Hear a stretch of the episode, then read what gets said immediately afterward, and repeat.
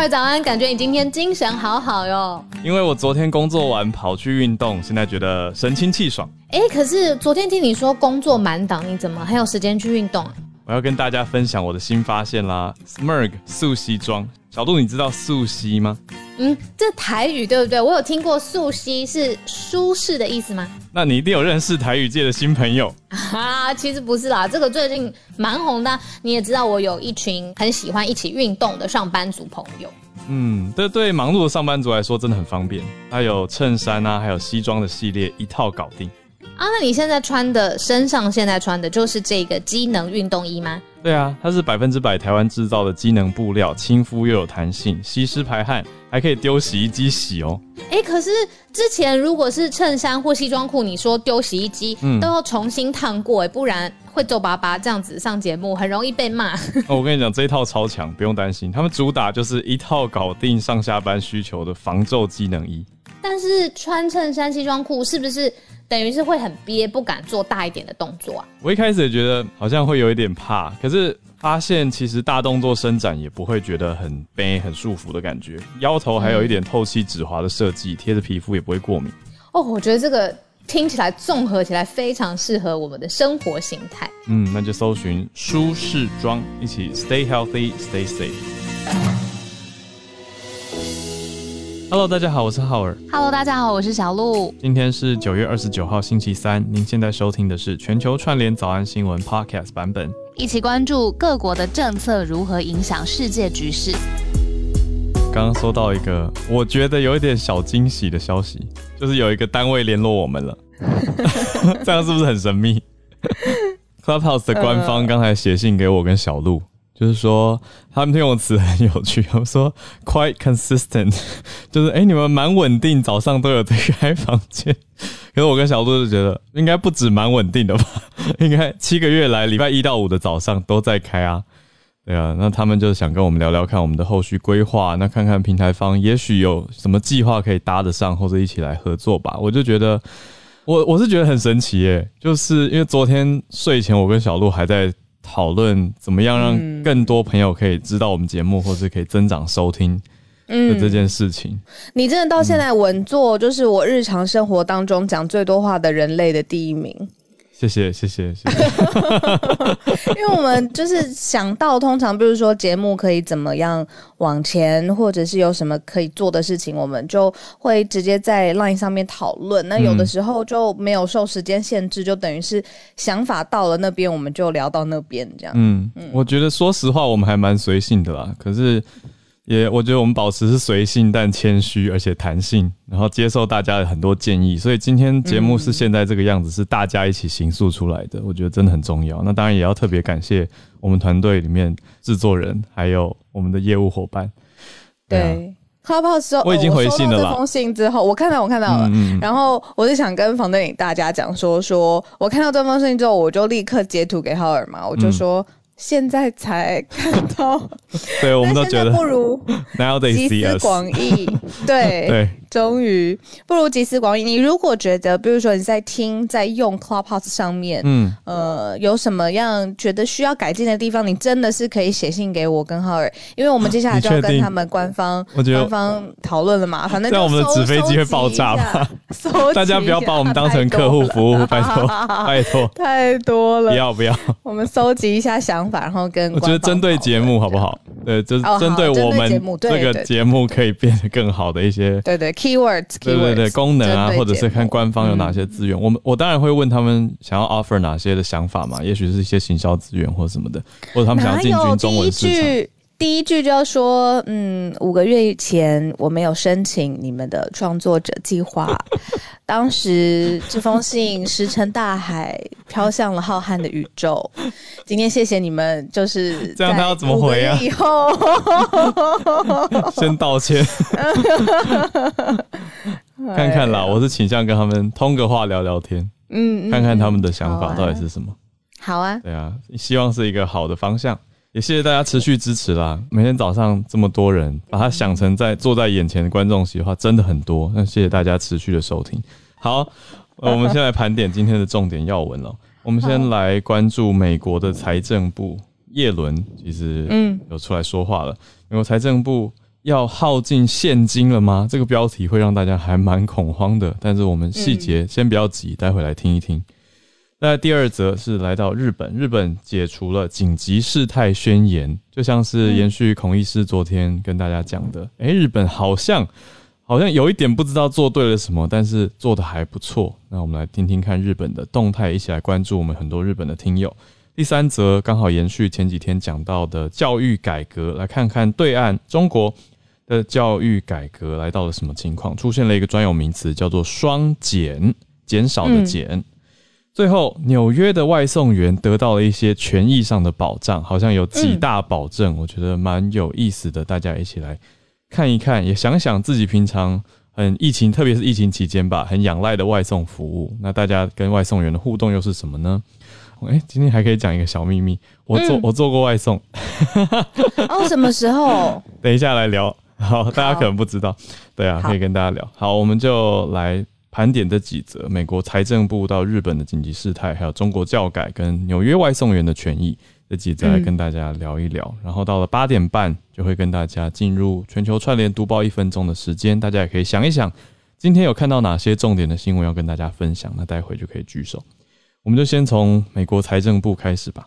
这则新闻是在昨天晚上台北时间，那各大媒体用一种即时快讯的方式，让这个消息让世界大家知道。嗯，那我第一眼看到的时候是觉得，哦，原来政府也会有就是现金耗尽的一天，嗯、因为其实这个真的是它牵的是国际金融嘛，然后还有呃总经，因为是美国，对，嗯，来说。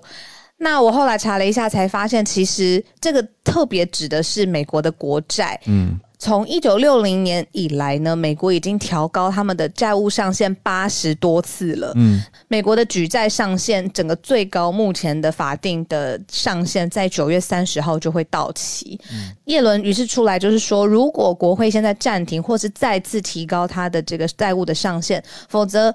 全部以联邦政府来说的钱，在十月十八号会全部用光光。嗯，那我看到就想说，这好像小时候你要看自己的，比如说这个月的零用钱好了，嗯、我就会知道说哪一天我花到那个程度，我的钱会全部用到没有，就是比月光还更光，小猪扑满快要空掉的感觉。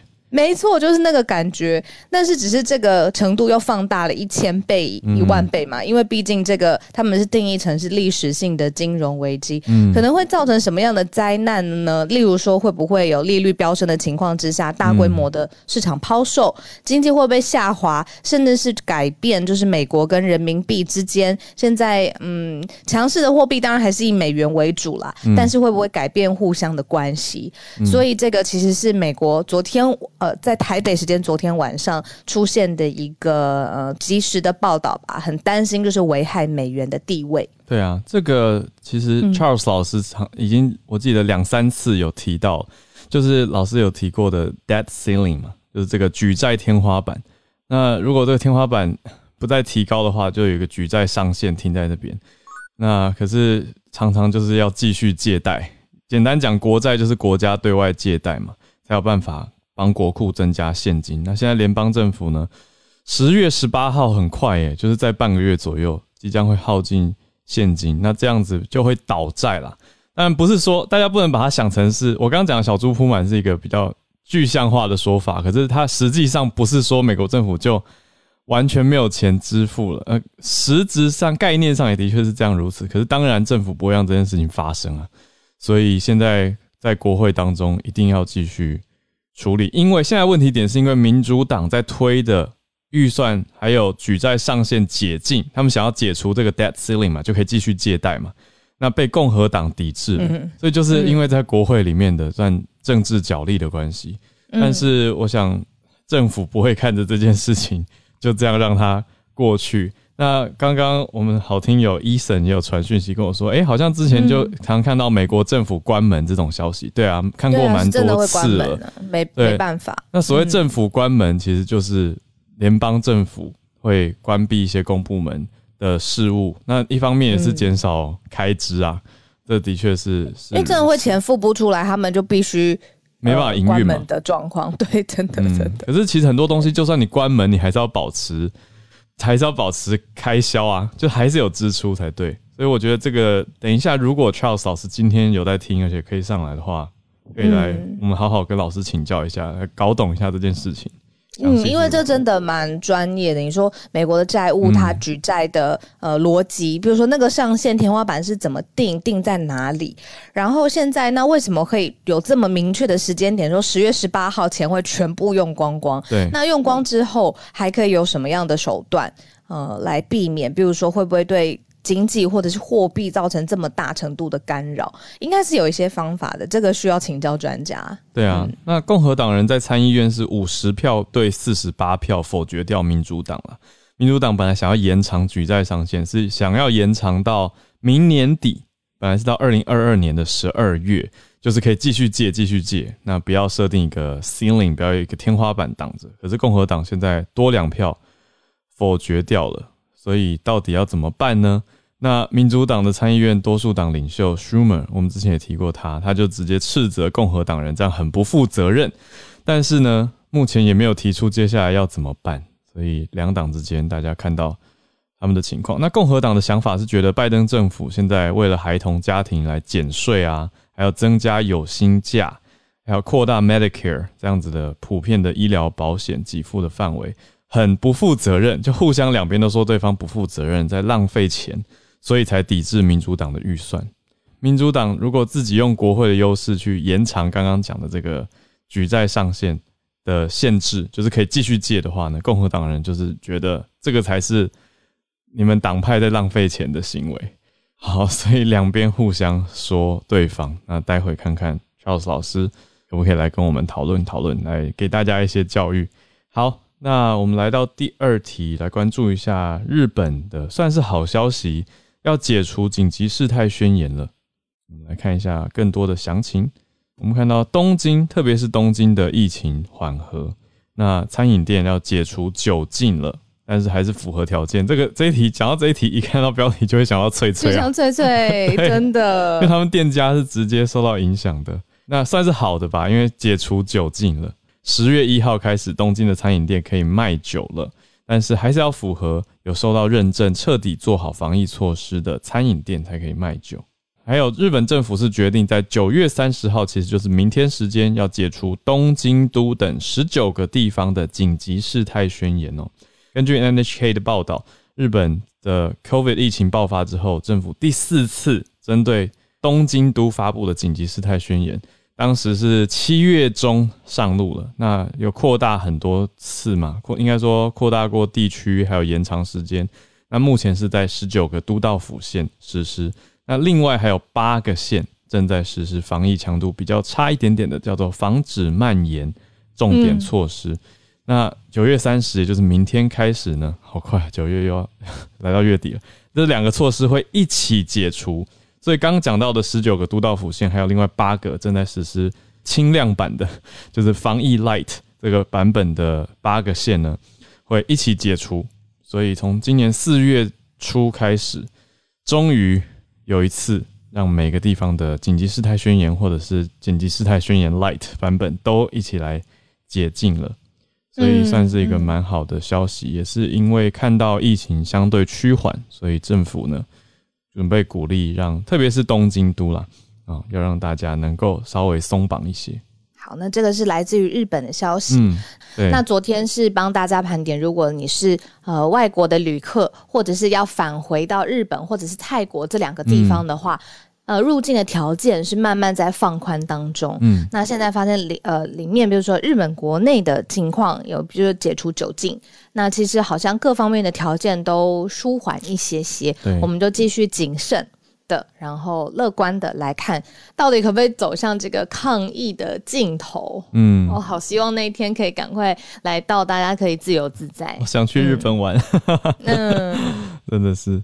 对啊，那其他相关的，刚刚讲到说餐饮店嘛，那另外百货公司、电影院、大型活动，东京都的政府是要求百货公司要有一个即刻设施，呃，这种即刻设施还有电影院这种相关设施，营业时间最晚是到晚上九点，所以还是简单的有一个宵禁啦，就是不要大家还是待到太晚，在外活动的时间比较长，还是风险会比较高，所以这个让我想到之前。马来西亚其实也是有一个卖场活动时间的限制，另外也会有一些，比如说什么观众观去参加活动的观众席不可以大声喧哗跟大声加油等等，要看情况。那会场容纳的人数比例也会有所不同。有一对啊，有一些是两万人，有一些是一万人的上限等等。嗯，像细节规定蛮多的，大家有兴趣可以再去了解。但整体来说，就是让东京市民，特别是东京都道府县这些地方的市民啊、业者啊、医护人员，要好好的继续坚持下去，但是又略微松绑。嗯，它整个松绑的原因是因为就是嗯，距离上一次就是单日新增确诊人数，嗯。两百个人已经就是超过半年了，嗯，他现在就是半年都越来越低，越来越低，越来越低。那上一次就是呃单日新新增确诊两百人以上是半年前，嗯，然后所以就是看这个数据上面来说的话，这个九月三十号就开始要来解除这个紧急事态了，嗯嗯嗯，对，是。好，那我们来看第三则，中国教改双减，嗯，是减了什么东西？而且这一则也希望就是延伸出来的讨论心得，大家可以透过待会八点三十分之后的时间，嗯、就上来跟我们分享你对教育理念的想法，或者是对于教育文化，比如说考试啊、补习啊、升学制度跟这个考试规范，全部都是广义的教育文化嘛。你待会如果有空的话。可以上来跟我们一起讨论。嗯，那今天讲到的这个双减的政策呢，其实是在中国，意思就是以后呢，如果嗯，比如说想要当非常非常孜孜不倦的好学生，也没有办法，嗯，因为呢有一些新出台的规定，例如说呃。学学生的作业，呃，校外的培训，或者是你甚至是几点到学校，你都不可以，就是夙夜匪懈的，无时无刻的在学校这样子来来工作。我讲一下双减。呃是减什么好了？哈，双减是减掉两个东西，所以叫双减。第一个是减轻义务教育阶段学生过重的作业负担，所以第一个是减少不能有太多作业。对，第二个是减少校外培训的负担，所以叫做双减，就是校内作业不能出太多，那读书时间要限制。再来就是校外培训，其实就是我们讲的补习这类的校外的课程，也要减少负担。等于是中国政府现在他们出台的一个方式，就是希望教育的负担轻量化，嗯，就是呃不要被课业夹击，嗯，然后不要被就是繁重的升学制度或者甚至升学竞争这件事情让孩子喘不过气来。嗯，我觉得完全呼应了。哎，我们有在节目上讲过内卷吗？是不是讲？还没，还没。我们讲过躺平，但没有讲过内卷。对，内卷，内卷就叫做过度竞争啊。大家可以想象吗？内卷那个画面就是已经没办法往外去扩张跟竞争了，你只好往内往内去纠结。嗯，所以那这种内卷就是过度的竞争之后产生的扭曲变形。我我是这样理解了。对，因为这一条规定为什么会突然要双减呢？呃，根据官方的宣布，这个中华我看啊，中华人民共和国教育部。这边的文件想的第一条就有说，要建构教育良好生态，来有效缓解家长的焦虑情绪，也促进学生的全面发展跟健康成长。我觉得就是应该说，真的关切到内卷的问题，或者过度竞争的焦虑太严重。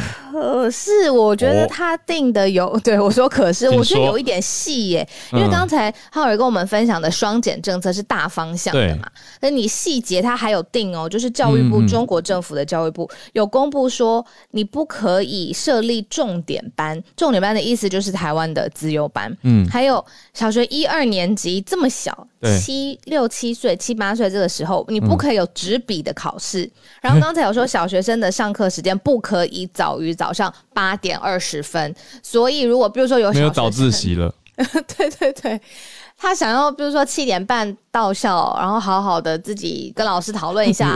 到你在讲你小时候吗？没有，就也不行。我的意思就是，好，如果利益方向是好的，那可不可以有一些原则性的做法，而不是你知道每一个都定的这么，比如说纸笔考试怎么了嘞？纸笔考试压力很大啊，我就不想考。哦、oh,，OK，好，就是哦，每个人会有不同的想法。我只是觉得，怎么会忽然间缩的这么紧？嗯，等于是，嗯、特别是你看，从小学一二年级的分类明确的作业总量，嗯、就被规定说不可以有家庭的书面作业，等于是要求让小孩子一二年级的小孩，这种七八岁的小孩，对对对，呃，没有，那也是书面作业。哎、欸，对耶，对啊，所以他是说可以在校内适当的安排练习。哦，所以是在校内可以写一些练习，可是回家就不要再有太多纸笔作业了，大概是这样的想法。那三到六年级的书面作业的平均完成时间不超过一小时，那初中的书面作业平均完成时间不超过一个半小时，这就是让老师要去评估这个学生大概要花多少时间完成这项作业，等于是要让学生有多出一些时间，可是又同时，我想到我们前几个礼拜讲的消息，可以一起看。又不能打电动，对不对？我们不是讲说十八岁以下，十八岁以下到周末才能打电动嘛？礼拜五六日只能晚晚上一个小时，八点到九点吧，没记错的话。那另外十四岁以下，不是抖音也是现在限制每天四十分钟吗？那小孩到底要干嘛？嗯、呃，可以念看书了，思想思想啊，可以乖乖的把思想念熟，或是跟家长相处。我是觉得。如果用一个政策的角度看起来，好像真的是要让孩童跟家长有多出一些时间。可是，当然政策出来以后，还我觉得更大的是还是要看整个社会的反应，还有家长到底怎么想，嗯、孩童怎么想。我一直有听到一个比较，我觉得到听到比较目前为止比较合理的解释，嗯、就是这一系列到底在做些什么，嗯、就是呃，以经济层面来说，中国政府现在不只是希望富，因为。一部分人的确富起来了，像这些经济上面的、嗯、呃政治商业领袖啦、演艺圈的领袖啊，实在是富起来。嗯、他现在希望均富，对，对，没错。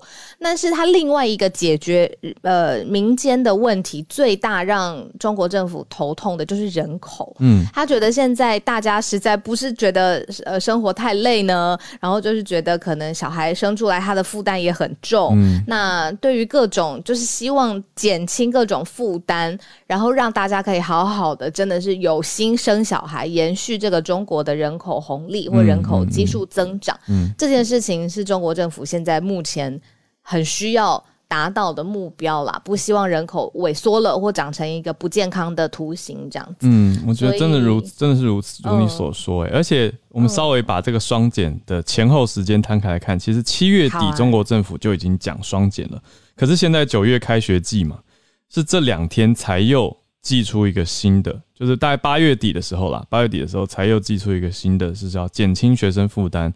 那包括要禁止设立重点班，就是不可以有自优班了。那小学还有刚刚讲的一二年级不可以有纸笔的考试哦。除了刚刚讲说作业以外，现在也不能纸笔考试。那另外，北京市的教育局在八月底也加码了，说小学生上课时间不可以早于早呃早上八点二十分，那中学生是不可以早于。早上八点，所以都有增加了这些规定。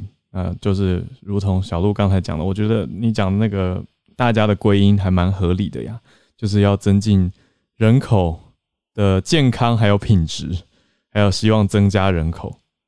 我想这是全方位的各个方方面面。那再加上我刚刚讲到的，嗯、你说关于电玩、关于呃娱乐产业的规规定，其实都在改变这个人口的面向。嗯，那这个是现在中国教育改革的方针出来之后呢，里面的实施的细则。那我们刚刚讲到最后聊一点点，就是内卷真的是竞争太辛苦了，已经卷到不行了，还要再往里面卷起来。对，就是那，所以我最近也看到一个很特别的说法，就是这之前我们讲过中国有躺平主义嘛，对，但是现在说延伸到日本、韩国、台湾。就是都有这种普遍性竞争，觉得很累，嗯、然后有一种新的泛亚洲的躺平主义。我们明天可以有空有机会再来聊聊。我觉得刚刚你跟制作人讨论超好笑，你们在说全亚洲一起躺平，然后你们就说听起来很和平，感觉很棒。明天来聊。今天最后一则，嗯、纽约的外送员的权益得到了一些进展，我觉得也是蛮有意思的，因为在疫情期间外送生意大好嘛。特别是需求大增，嗯、但是外送员的权益也被看见了。那有哪些的保障？除了就是刚才浩尔说的疫情肆虐的时候，其实真的很仰赖外送员。对于纽约来说，其实还有一个骆驼稻草，就是 压根压死骆驼最后一根稻草，嗯、就是呃当时。一个月多前的这个很严重的艾达的飓风，对，那它就是造成很多地方淹水，而且是很严重的淹水，或者是雨下得很大。嗯，那那个时候外送员他到底一来要不要接单，二来他的工作时数时薪到底是怎么算，有没有一个最低的保障？嗯，因为他并不是他不想出去嘛，而是他出去他就会有生命安全的危害的时候，嗯，这一种系列的权益保障到底是美食平台、外送平台，他应该负责，嗯、还是外送员他自己呃应该要做判断什么的？那这些争议呢，就等于是纽约市他自己做了开第一枪吗？就是做了这样子的决定，要严格来监管，包括 Uber Eats，然后在美国非常红的 DoorDash，还有 GrabHub 是在呃东南亚地区呃用的比较多的。那三大的外送平台都有，东南亚用比较多的是 Grab，所以 GrabHub 应该还是美国的。美国的，不过我补充一个画面给大家，哦、对对对，不同。但我补充一个画面给大家，是纽约的外送员不是骑摩托车哦，他们是骑单车。这个在下着暴雨的一天，骑着单车送货、送食物，其实哇，真的是还蛮危险的。所以我觉得有不同的这个脉络，让大家也一起来理解跟思考。嗯，那这个法规的内容有包括真的也蛮细的，像是外送员本身他有权利选择他要不要去那个地方送货。嗯，因为现在我知道的是包括呃 Uber 的司机或者是呃 Uber Eats，他们没有办法，他接到单，他就是必须要去那边 deliver 嘛。对，我我的理解应该是这样子。啊、然后还有外送员的最低薪资也必须要保障，嗯、还有说。你什么时候发薪水呢？就是外送平台需要让外送员每一周都可以领一次的薪水。嗯，还有最后就是餐厅你不可以拒绝不开放洗手间。对，你不可以就是故意说哦，这个是餐内餐厅才可以用的洗手间，外送员不能进来用。这样子，嗯，就很细的这些规范是保障外送员的权益。我是觉得还蛮看重。人权的，我是觉得这件事情很很好，而且比应该说平等吧，工作平等或劳权的平等。因为的确，外送员在这种工作条件下，嗯，常常是比较弱势的一方。像小鹿刚刚讲到这些，大家不一定有想到或者有感觉到，比如说外送期间到底去哪里上洗手间，还有像是呃，外送员现在可以拒绝跨桥或穿越隧道。因为这也是相对比较危险的，特别你看下雨或者风大的时候，你骑着脚踏车要过桥，跟下隧道，跟一堆车、汽车、机车挤在一起，哦，其实的确是会有一些危险。所以外送员他现在可以选择送货地点了，哦，其实就像是大家可以想像计程车司机可以选择，有有的司机其实会挑客人，特别是我去纽约的时候，常遇到司机挑客人，就是他们会问你要去哪里，要太近的短程他不想载。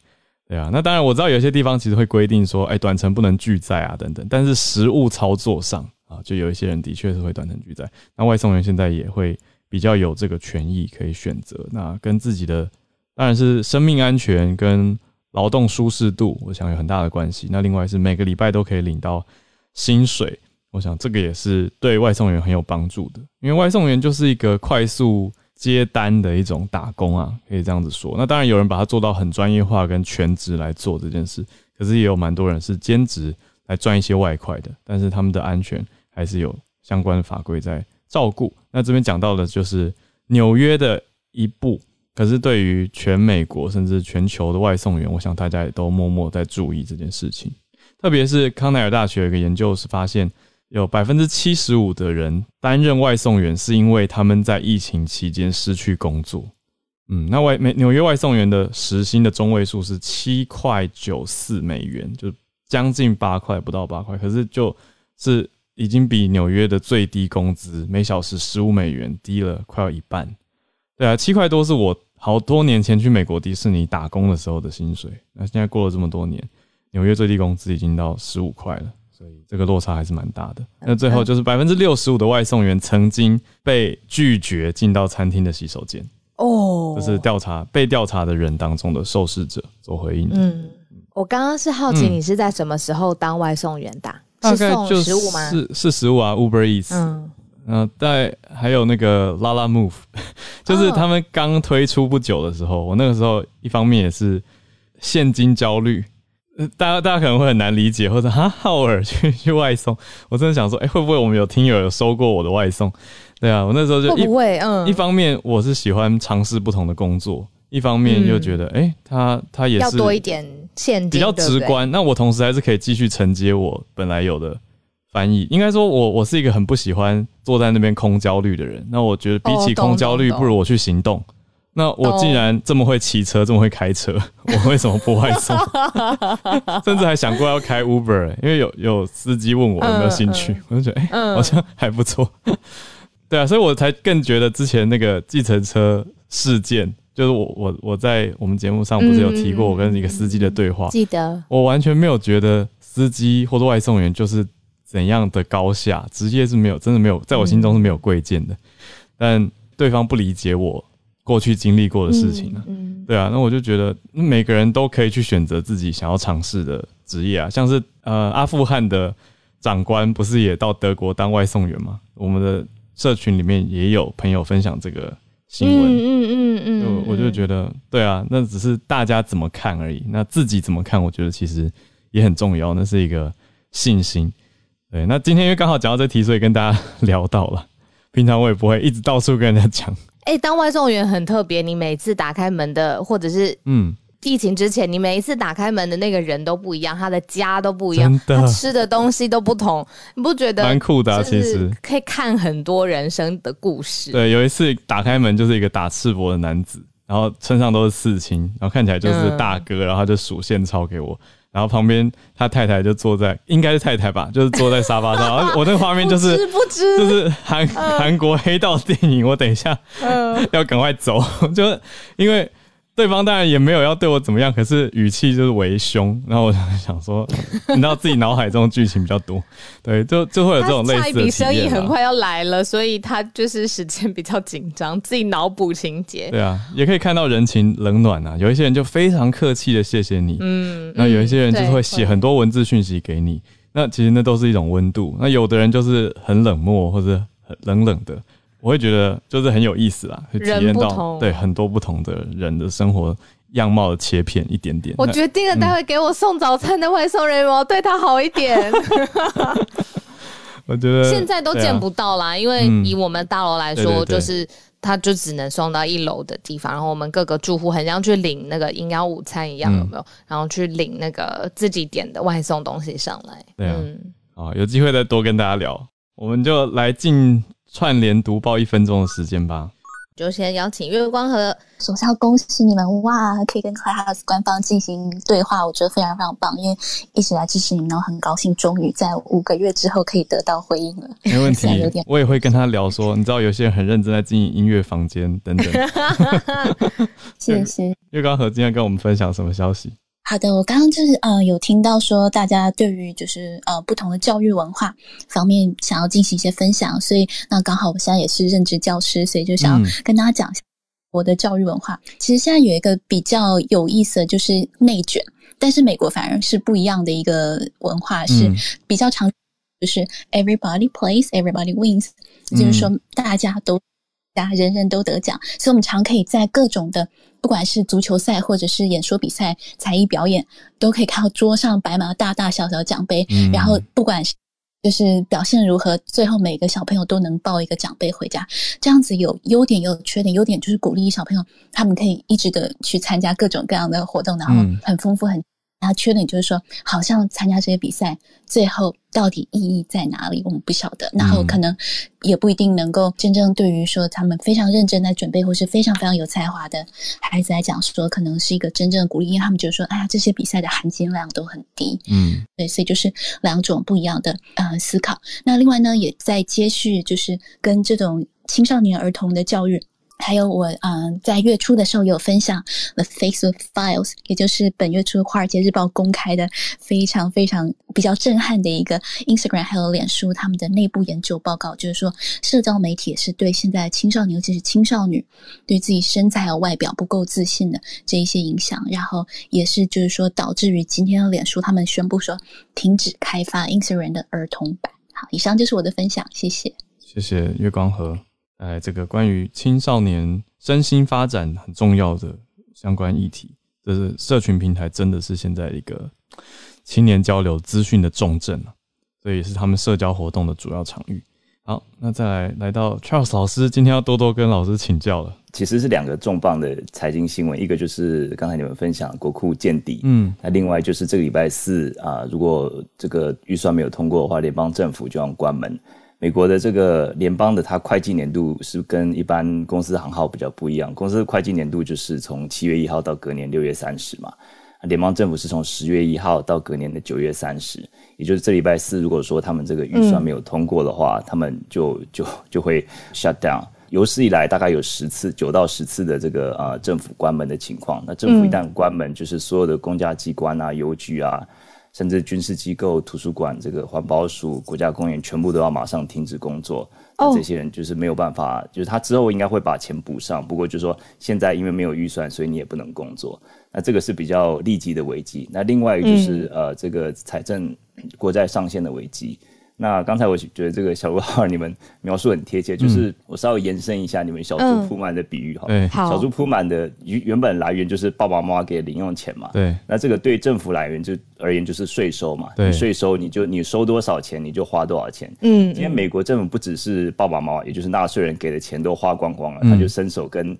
阿公阿妈跟隔壁邻居啊，学校同学借来的钱，就连这些借来的钱全部都花光了。嗯、这些这个其实是呃，就是如果说呃，这个八十月十八号他没有再继续提高，继续再跟别人借钱的话，嗯、因为他这个是一个法定的一个、嗯、一个上限。对，如果说他没有没有办法向上提高的话，这个是有史有史以来第一次他们要倒债的情况。那因为美国国债它其实也是一种投资商品嘛。那既然是一种投资商品，它、嗯、对投资人就要履行义务。嗯、如果不履行义务的话，他的信用平等就会被降级。嗯，就表示他将来借钱就会更难。嗯，那它的这个其实美国国债的殖利率跟全世界的投资商品跟银行运作息息相关。嗯、所以说可以想象，这一旦这个它的这个信用平等被改变，或者说它它有借钱的难度的话，这个整个世界的很多的这个呃信用的一些呃一些工具啊，也会、嗯、因为很多单位应该也都有投资美国国债。没错，就是呃，像很多就是最大的债主国就是日本，那再来是中国嘛，他们就说他们他们也必须要美国必须要偿还这些国家这些它的利息，嗯，对，然后所以说就是还有包括这些啊，像像是这个联邦雇员啊，或是政府医疗保险啊，或是社会安全，有些已经退休的，他就是每个月要要接要收这个政府这个 social 呃 social security 呃社会安全的支票，这些都付不出来，就是如果说他没有继续提高上限的话。呀那现在这个情况就是说是有史以来第一次了。那大家都现在都是在屏息以待，因为就一个就是这个礼拜四的这个预算，嗯，原本民主党是希望能够这两个能够绑在一起，就一起希望那个叫共和党一起支持，然后一起通过。那共和党提高举债上限，对，提高举债上限跟通过这个礼拜四要到的这个预算。嗯、那共和党就说不行，嗯、你们这个要分开。然后共和党就说我可以。通过他们之前给出的条件，就是说我可以通过这个礼拜四到的要到期的这个政府预算，可是我不愿意提高，继续提高这那个举债上限。嗯，所以眼看着礼拜四就就要到，就剩两天美国时间呀，就不知道说接下来他们会怎么样的发展。其实全世界也就是在屏息以待。对，Charles 老师，我想问一个很外行的问题，然后不知道跟这个有没有关，因为每一次好像呃讲到美国的财务或者是。金融的时候，大家都很说美国很会印钞票啊，那为什么这次不能就是也印钞票渡过去？如果以小猪扑满来说，他自己再把他手上有的硬币他再丢进去，可以吗？这个借钱就是说，他借钱你就是要有一个啊呃呃一个一个你抵押品，美国的抵押品就是他的国债，就是说你的你对一个美国政府你有你有信心，所以你购买他的国债，然后如果这美国政府可以拿你的钱来来，他们这不是凭空来。印这个钱的，他就印这个钱，是因为他卖你的国债，然后我收这个钱，那我所以我这个有这个 base 来印这个钞票。哦，所以，如果说只是凭空印钞票，会会造成这个通货膨胀。嗯，哦，QE 的背后是有这个国债作为抵押，但现在国债也已经到极限了。对，就美国国债，其实这个美国的这个财政其实是很有意思的，因为美国的宪法他们是允许美国这个举债嘛。嗯，像台湾，台湾其实也是会举债，不过就是说在比例来讲，没有，当然像没有一个大概没有一个开发中已开发国家像美国这么高了。嗯，美国就是因为它的这个强势货币，再加上它的国债是是很多这个很多国家，就像中国，他们呃，他们可能就是因为要有些时候是要货币的一些缘故，所以说他们要买很多国债，让他们的这个呃外汇存底能够有一个比较呃稳固的一个投资的标的。嗯，对。如果说今天这个变动的话，他们美国连中国也会一起的联动这样子。嗯，老师不好意思，最后一题小问题再追问，就是 为什么会很像压线了？就是因为不论是九月底还是十月十八号，日子都好近哦，怎么会这么这么紧紧张？对，这个就是其实，在叶伦在呃，我之前跟你们分享那那那次已经是差不多好几个礼拜前了。其实叶伦在啊、呃，早在七月，我记得七月的时候就已经开始开始这个警告说，如果那个你们不提高举债上限的话。这个它其实就是说，一段时间就会提高一次，一一段时间就提高一次。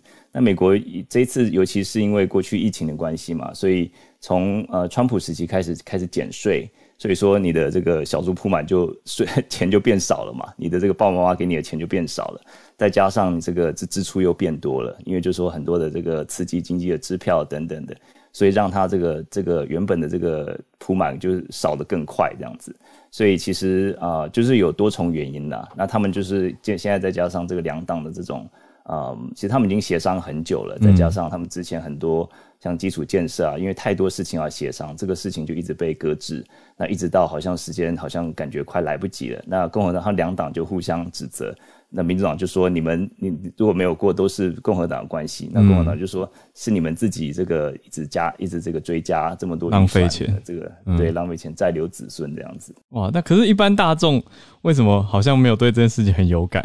对啊，这个就是说，大家会觉得说啊，反正吵归吵，最后还是会通过了。我觉得这一次，这一次我我觉得是我我真的说真的是有点担心，尤其是这个啊十月十八号这个、嗯、这个这个见底的，对对对，这个见底的，对，因为就是说这个是将会是有史以来第一次，从来没有这么接近过，就是说这么接近的这个啊，去接近上限，而且没有办法提高的情况，嗯、而且短时间内其实呀，这个这个他们呃，应该应该是没有什么。解套的方式呀呀，因为除非就是说他们现在呃，因为他们就需要这个共和党的这个支持嘛。对。那如果说他们他们有一个有一个有就是好像 那个那个什么 Marvel 那个 End Game，就是只有一个可能，嗯，就是这个可能就是说他们在重新写，嗯、就是说这个国债上限，他们就是呃只要简单多数就可以通过，只要。光靠民主党就可以通过，叫做呃，他们就有一个词，就是一个国会的一个词，嗯、就是说他们不需要民不需要共和党的支持。可是呃，这个要重要要拿回来要重写这个这个法案的话，其实要花更久的时间。嗯，也不知道说现在啊、呃，因为现在两党就在互相互相看对方可以谁可以撑得久这样子呀。嗯，我我自己是要就一个经济学家的的角度来讲，我觉得是蛮担心的。对。嗯嗯，哇，谢谢老师深入浅出的说明，我觉得大家都比较懂。忽然讲的简比较简单一些，对对，要不然是我也很怕，就是没有理解对这个对这个问题。对啊，嗯，谢谢老师。嗯，哎、欸，美国还是九月二十八号，教师节快乐，乔老师老师。好，谢谢谢谢。再来是谢谢老师，那我们再来到 Isabel。我今天想要分享的是，就是美国国内有个组织，现在想要利用啊校友捐款。来杯葛校校友捐款杯葛来改变名校不公平招生的条款。那我们不知道大家知不知道，就是其实美国的名校像常春藤这些学校，大学的招生的方法一直都是非常有争议性的。嗯、除了就是 affirmative action，就是让少数民族优先入学，嗯、这个就这个是还好。可是其实校友的子女、运动员一直以来入学标准都比一般学生来的宽松。嗯。所以在二零一九年有一个就是弊案叫 Operation Varsity Blue，就是许多有权有势的父母就是利用这两点，就是校友的子女或是运动员让他们小孩就是进名校。所以现在有一个 Brown 大学的校友，他决定着就是召集其他名校的校友来联署，希望名校可以不再给校友子女有入学优势。那如果学校不回应的话，他们将会不再捐款给这些学校。让你们大概知道一下，像美国大学，像 Harvard 这种学校是非常需要私人捐款的。嗯、Harvard 目前的 endowment，嗯，就是他们要受到私人捐款的是，嗯，四百亿美金。哦、所以他他们收到他们收个人捐款是非常多的，嗯、所以他们这些校友就希望利用这一点来改变这些不公平入学条款，嗯、这样子。那其实讲到教育这个问题，如果你在美国如果要念名校的话，我觉得学生压力不会比亚洲学生来的少。嗯，然后在学生就是这些学这些学生，其实忧郁症跟自杀率也是一个非常需要关注的问题。嗯，对，以上。Isabel 刚刚讲到那个叫 Operation 什么 Blue，Operation Varsity Blue。就是其实对你如果上网查一下，其实那蛮、嗯、那个弊案闹得蛮大，然后 Netflix 有一个 documentary，、哦、然后那时候就是因为很多明、嗯、对很多明星、嗯、他们就是呃利用怎么不会打球，然后就被写成一个什么打球的明星就进进学校了，这样对对对对，然后名校也常常讲，就是说他们需要这些捐款，然后让这些小孩进，因为他们捐款捐很多，所以他钱是可以给这些弱势小孩。不用付学费，因为像哈佛是说，如果你的年薪是只有六十六六万五以下美金的话，你到哈佛所有的费用是免费的。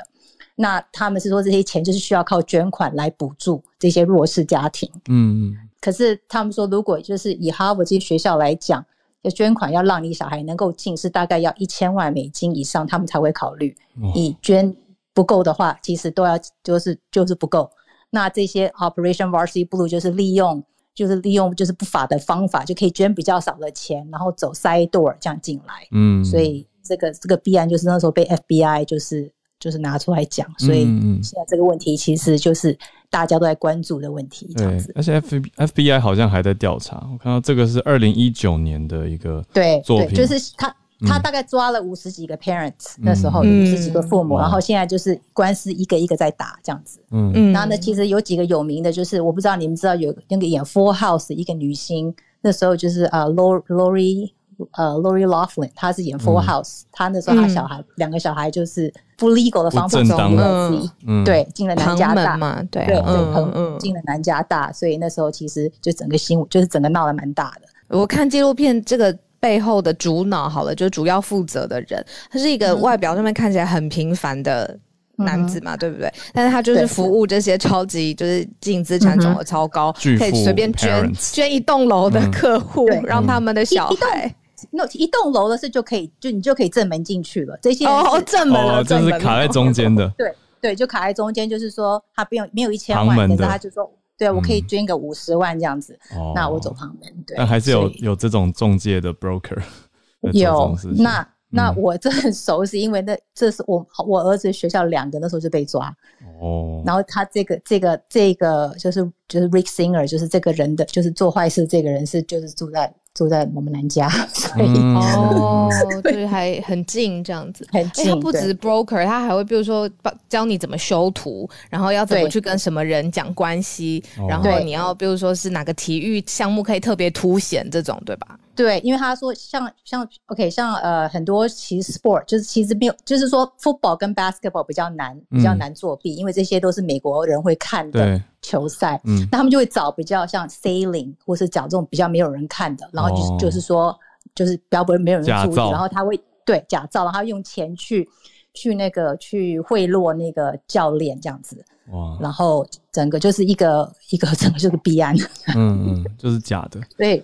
对，所以就是我知道台湾现在也在吵，就是教改，就是或是好像学学历路程不见，然后嗯，然后大家觉得不公平，对，然后就觉得好像要回去考试，可是其实这就是也会有别的问题，就是如果嗯嗯，因为最近那个我们那个嗯 COVID，所以就学校不看 SAT 了，所以变成说这个大学入学的的方法已经就变得非常主观，就是看你自己运气好不好看。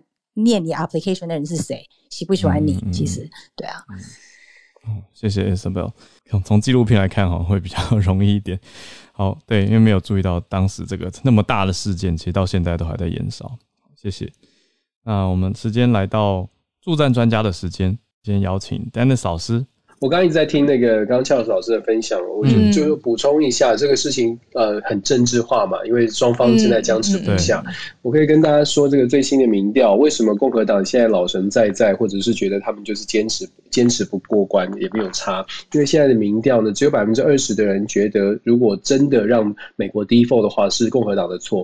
大部分人觉得这就是在执政党的错，而且再加上民主党现在掌握了总统、总统跟两个国会哦，所以共和党现在的盘算基本上就觉得说，反正是你是全面执政，你全面负责，民众的感受也是这样，他们就更加的不愿意去妥协。民主党本来的政治策略是把刚刚 Charles 老师有说过，本来的政治策略是把预年度的预算跟这个 debt ceiling 绑在一起，然后以为呢，或者他们认为这样子就会逼迫共和党去签名去盖章，因为大家投票是有记录的，所以他共民主党是想说以后大家就可以说，哎，你看共和党就是共和党造成我们政府要关门，造成我们的 debt ceiling 会遇到这个政府交不出钱来必须 default。可是如同我所说的，现在的民意感觉起来，大家不会怪共和党，怪共和党的人比较少。当然了，这是在还没有 default 之前哦。我相信，如果真的发生 default，就是真的付不出钱，时间拉久一点的话，民众可能就有感了。大部分的人民，毕竟这个政府关门，如果你不是在联邦的单位上班的话，你的感受也没有那么强。所以这个可能要事情发生，人总是要事情发生，你才真的有感觉。那这是这个关于这个呃。没有政府没有现金的一个补充哦。那我今天其实是美国国会呃听证会是在讲军事的部分，在国防的国防部长跟这个呃跟备受争议的参谋首呃首长联席会议主席麦里将军他们被火烤哦。这个美国纽约时报形容是二零一三年之后呢最最这个重要的一场。跟跟军事将领之间的对决，或者是直球对决，因为今天谈的主要的话题，第一个是阿富汗的议题，第二个是麦里的电话门的问题。电话门其实出我意料的是，啊，讲的还算是少。反而是阿富汗的事情呢，真的共和党的参议员是咄咄逼人的，非常追问阿富汗的事件到底为什么会如此的荒腔走板。结果就真的，如果真的大家要仔细说，今天的最大的亮点或者是最大的争议，嗯，应该是说，呃，包括 Lloyd Austin 上将，还有 Milley 将军，甚至是中央军区的总集团军的这个，大家在电视上看到在阿富汗负责的这个 McKenzie 上将，他们都讲出一个重点，这个重点是，拜登并没有真正拿。拿到军方，大家无异议通过说你要撤军，也就是说，拜登政府一直在讲说，我们军方所有的五角大厦大家都同意我的撤军的行动。啊嗯、结果呢，今天军方是非常婉转的讲说，我们的建议可能。对我们的建议其实不是如此，甚至还有被逼问出来说，其实，在二零二零年，麦利将军说，其实，在二零二零年的时候，我就提了一定的建议，这个建议我没有改变过，就是我们美国至少要保持两千五到三千五的军军方的呃军队在阿富汗，而且这个贺阻效用呢会很重要，而且他也讲到说，绝对他在跟川普建议，还有跟拜登建议都建议同样的事，就是绝对不能压出日期。嗯，在军事上，你只要决定压缩了日期之后，敌人就已经有万般的准备，或者是。各种的部署，对他说很可惜的是，连续两任总统都没有听从，就是都都觉得有其他的想法，他也是很婉转的说。可是你看这一次的这个这样的听证会，他出来的，我相信接下来还会有很多很多的争议。因为首先就像我说的，拜登总统他在强调他在执行这个撤军令的时候，他一直讲说很成功，很成功。结果今天麦利将军也讲说，他也是很婉转的，当然都很会政治语言，很婉转的讲说，成功的定义有很多。成功，如果我们说从后勤撤退的这个 logistic 的角度来说是非常成功，可能是创下了记录。嗯，可是是战略上的 failure，哦，就是整个战战略决策上是完全的完全的失败哦。所以他没有，等于是他没有去打脸拜登总统。拜登总统讲的成功还是有成功的部分，而且他也强调说后勤撤退撤的非常棒，史上可能是可以名名留青史。可是，在整体的战略上面是完全的失败，就像我们说的，日期压下来了，而且告诉人家说我们一个兵，我们就完全不留军队。所以这个今听证会呢，我相信后续还有很多会发酵的，因为今天问问得非常的尖锐，而且他们回答再再怎么婉转，你也没有办法掩饰说这个过程当中确实有疏失，而且一直以来民共和党就会认为说民主党对于军方不太了解，可是又要装懂。所以这个今天的这个呃听证会，相信接下来的评论会有非常非会非常非常的多。这是今天这两个这个关于国家大事的新闻。我想跟大家分享一个今天我自己发生的事情，一点点很快的。其实我呃我现在在美国担任美国政治学会的这个台湾研究的召集人。嗯，然后我们今年呢政治政治学会从今天开始一个礼拜要开开一个礼拜，然后我们台湾研究最近这两年很受到重视，所以我们总共。有十个 panel 要讨论，今天是第第一天的两场哦。今天第一天的第一场就发生了插曲，插曲是我们居然被 Zoom bombing。嗯，我们被我们被这个一大堆冲进来的这个 intruder，就一大堆冲进来的，冲进来就说这个这个 China 是什么什么什么 China sucks 啊，或者是就是一直非常非常反中国的，这不这不常这不少见了。坦白说，很多的 room bomb room bombing 都是这样。然后我们就被骇客入侵了，然后整场会议呃第一个 panel 就就就必须要中断，嗯，因为我们完全每一个人不无法发言，呃，然后我们的这个 slide show 也被也被。很糟糕的影片取代，嗯，所以非常非常的糟糕。然后我们就赶快的告诉这个呃，当然美国政治学会，他们要紧急的做处置，而且我们也让他们知道说，现在有这样的一个状况，Zoom 这个系统确实有可能被入侵，嗯，是有加密的，而且他们有请公司，等于是网络安全公司来处理，还是被入侵了哇，还是被入侵了，而且这也我之前在有类似亚洲的亚洲亚裔美国人。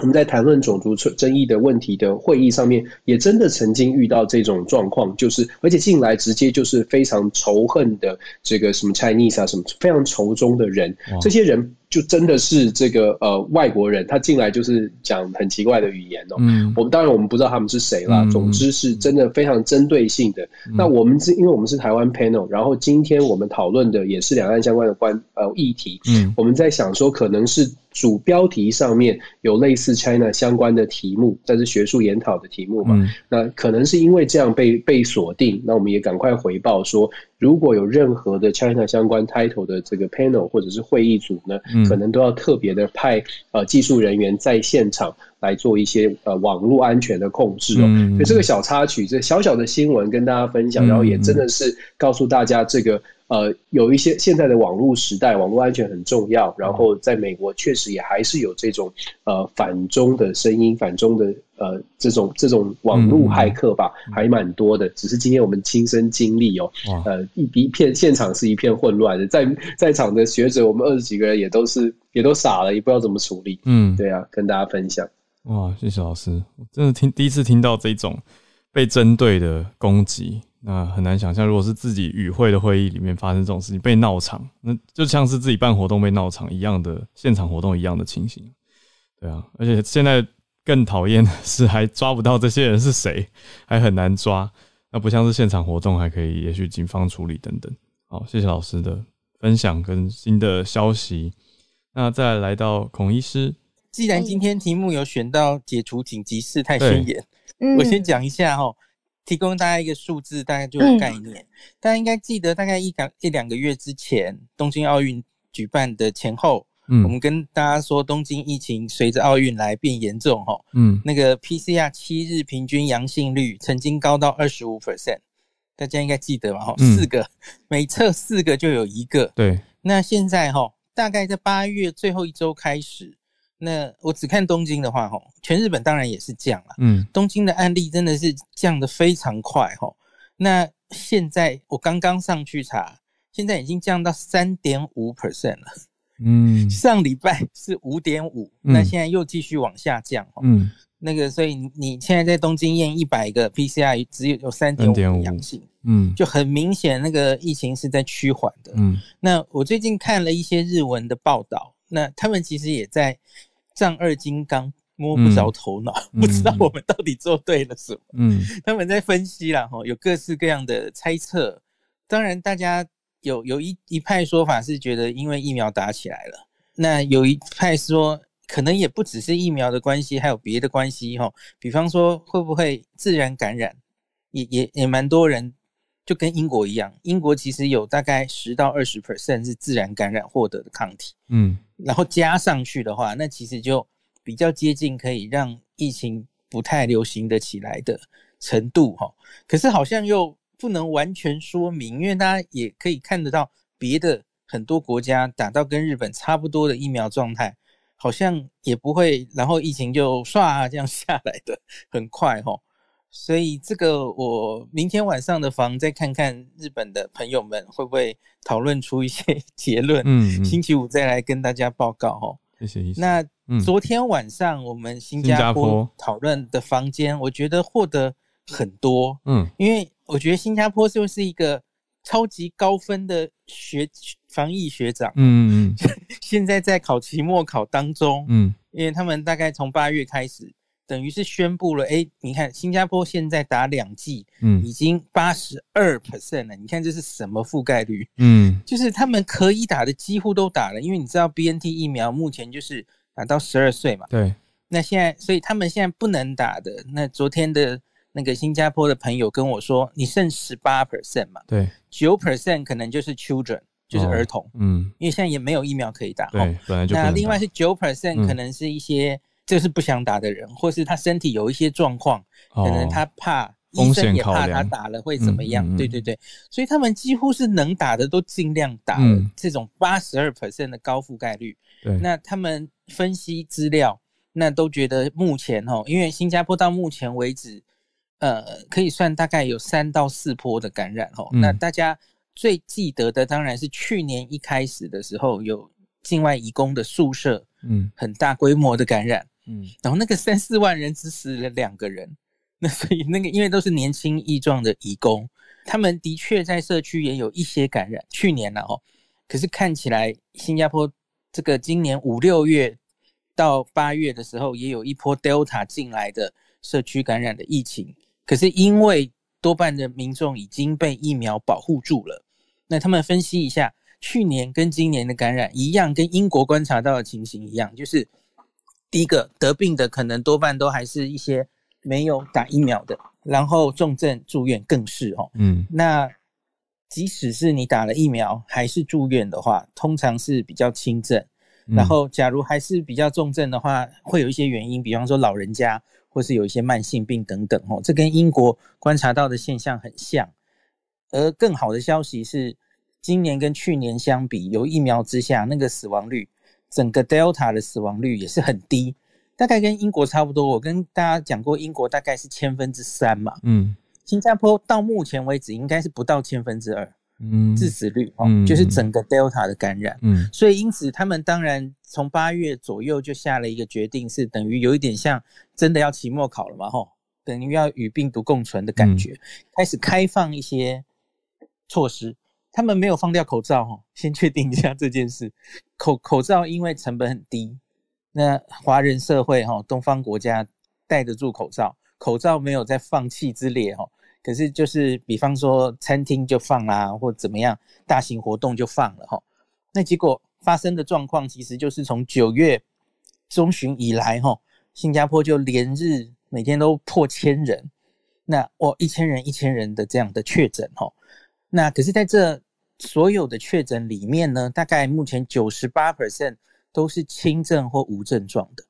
那可是因为数字很多，嗯、因为每一天一千人，你要想新加坡其实只是个城市国家哦，嗯，那对他们来说，哦，那个确诊的数量，嗯，其实看起来是会让人怕怕的哦，嗯，那你用人口去计算，其实已经到了现在大概英国、美国用人口来算哦，其实现在每天的确诊人数是差不多的，嗯。那新加坡大概到了他们的一半，所以其实也是触目惊心哦。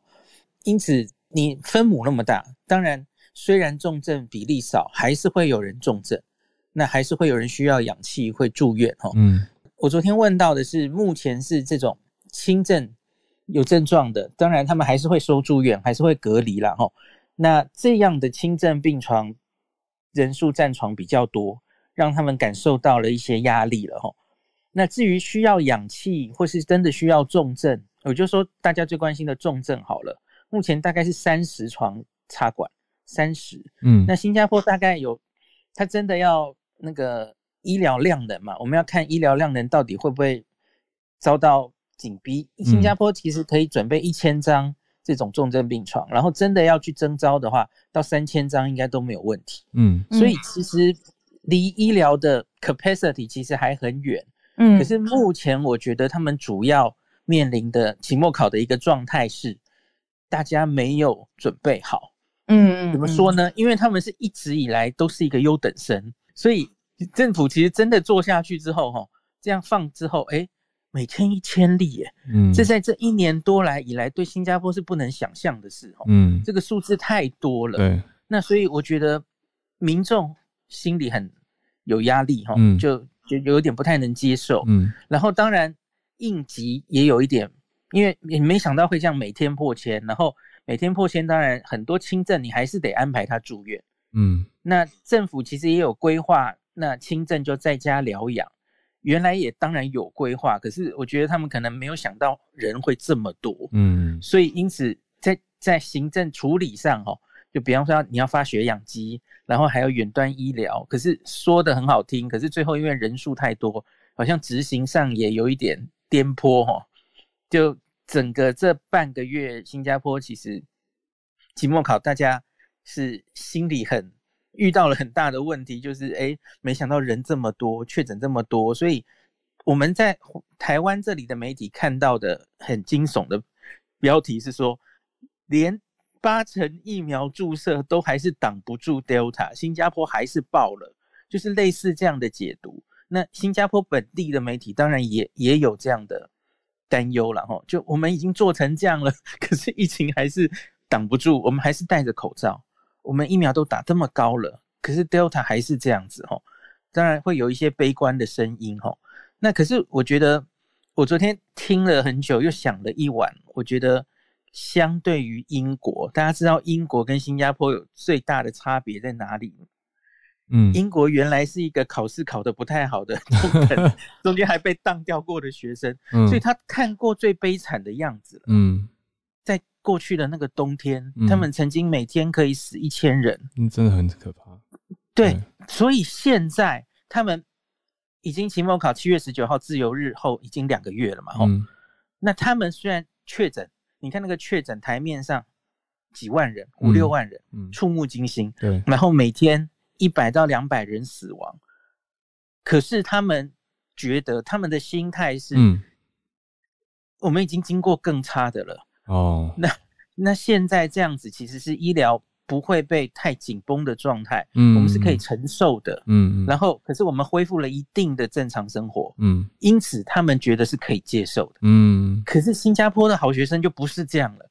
他之前就是如同台湾到目前一样做的，对，坚壁清野的，就是给他接接近清零，嗯，所以从来没有这么多案例。然后他现在放了，反而开始面临哦，因为他没有那个冬天可以比较，对，对，所以大家应该知道我想表达的意思哦。所以一个表现太好的好学生，到最后期末考的时候，反而遇到了一些困难，嗯，那我觉得就是我们到底。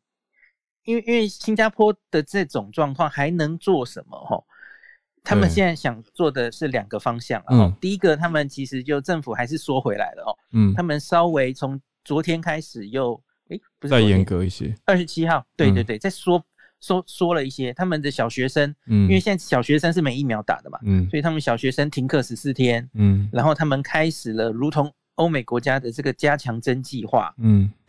他们大概是五十岁以上都会去打这个第三剂哈，嗯，那他们希望就是抢了这十四天再收紧一下，嗯，也许是一个月左右吧，那把这些疫苗再打下去补强一下，那看是不是可以延缓，然后进入冬天的时候疫情的高峰会太太高这样子哈，嗯，那我觉得也继续是在跟他们的民众沟通，就是到了这一个地步了哈，那个。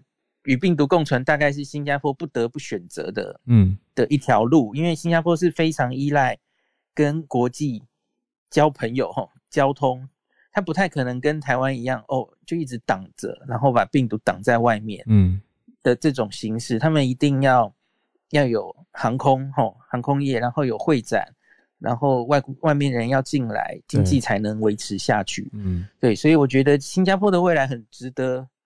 大家继续关注下去，哈，对，就是因为大家都在说，哎，我们疫苗要赶快打起来，嗯，然后呢，新加坡就已经到了那一步了，对，那他他现在到底会疫情怎么进行。对啊，医师，你刚才讲英国跟新加坡的比较的时候，我就在想，台湾是比较贴近新加坡的工位做法。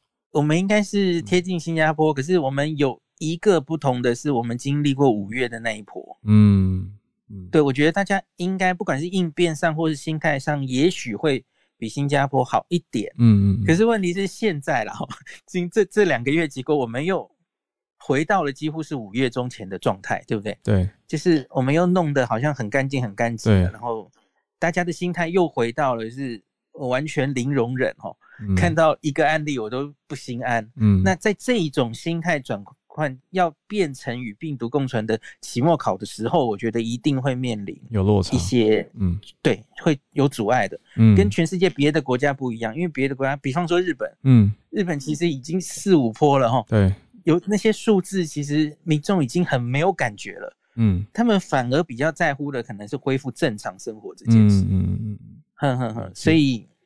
对，我觉得这个是考考期末考的时候，我们要要注意，嗯，要要先想好这些问题，对啊，在政策面或是跟民众的教育上都要先想好，嗯嗯，哇，谢谢医师，这就是一个心态，等于是拿各国来看的话，就很明显有一个参照的比较，那怎么样收紧，或是怎么样要放宽，还有过去经历过什么，我觉得都跟大家的有感度有很大的关系。再次谢谢医师。